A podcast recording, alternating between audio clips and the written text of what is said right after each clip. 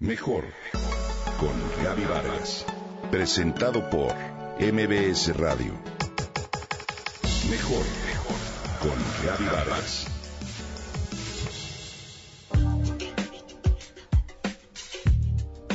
¿Te imaginas poder generar de manera consciente y a voluntad la hormona que nos hace felices?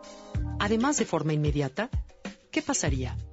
Por supuesto nos sentiríamos mejor, nuestras relaciones serían más nutritivas y sanas, nuestra salud estaría en óptimas condiciones y tendríamos una vida sexual más activa.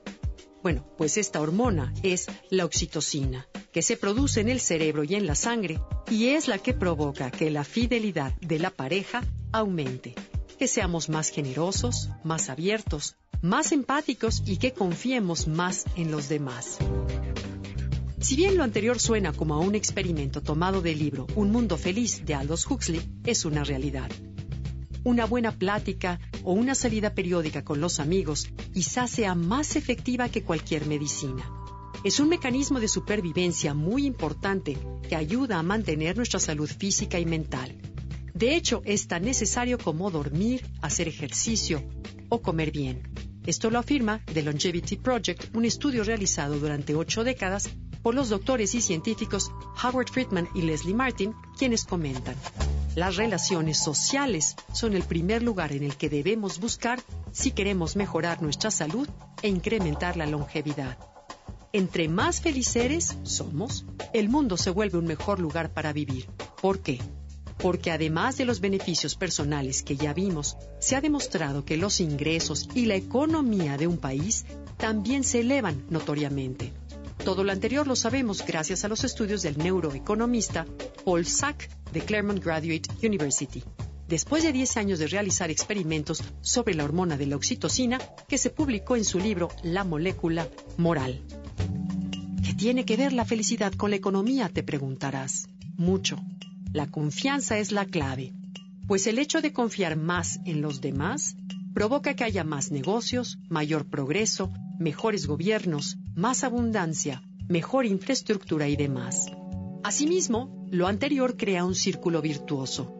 Sack demostró, a través de incrementar la oxitocina en un grupo de personas a través de un inhalador nasal, que entre más dinero recibe una persona, más altos son sus niveles de oxitocina y más generosa se vuelve. ¿Y qué sucede cuando no liberamos la oxitocina de manera adecuada?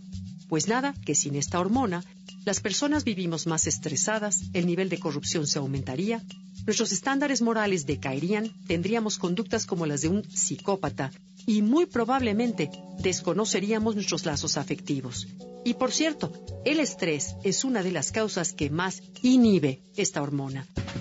Más lo asombroso es que Sack descubrió y comprobó científicamente por primera vez que la oxitocina es también la responsable por la cual buscamos conectarnos con frecuencia a Facebook o a Twitter y demás redes sociales, ya que al crear conexión dispara la producción de la hormona del bienestar, la oxitocina, de la misma manera que si estuvieras interactuando directamente con tus seguidores. ¿Dónde obtenerla?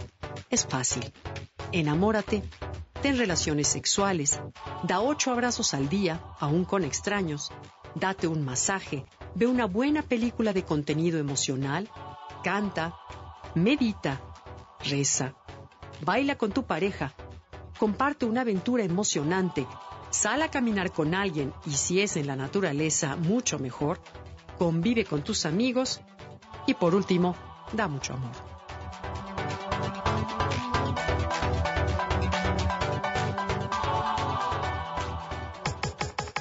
Comenta y comparte a través de Twitter. Gaby-Vargas. Gaby-Vargas. Mejor con Gaby Vargas. Presentado por MBS Radio.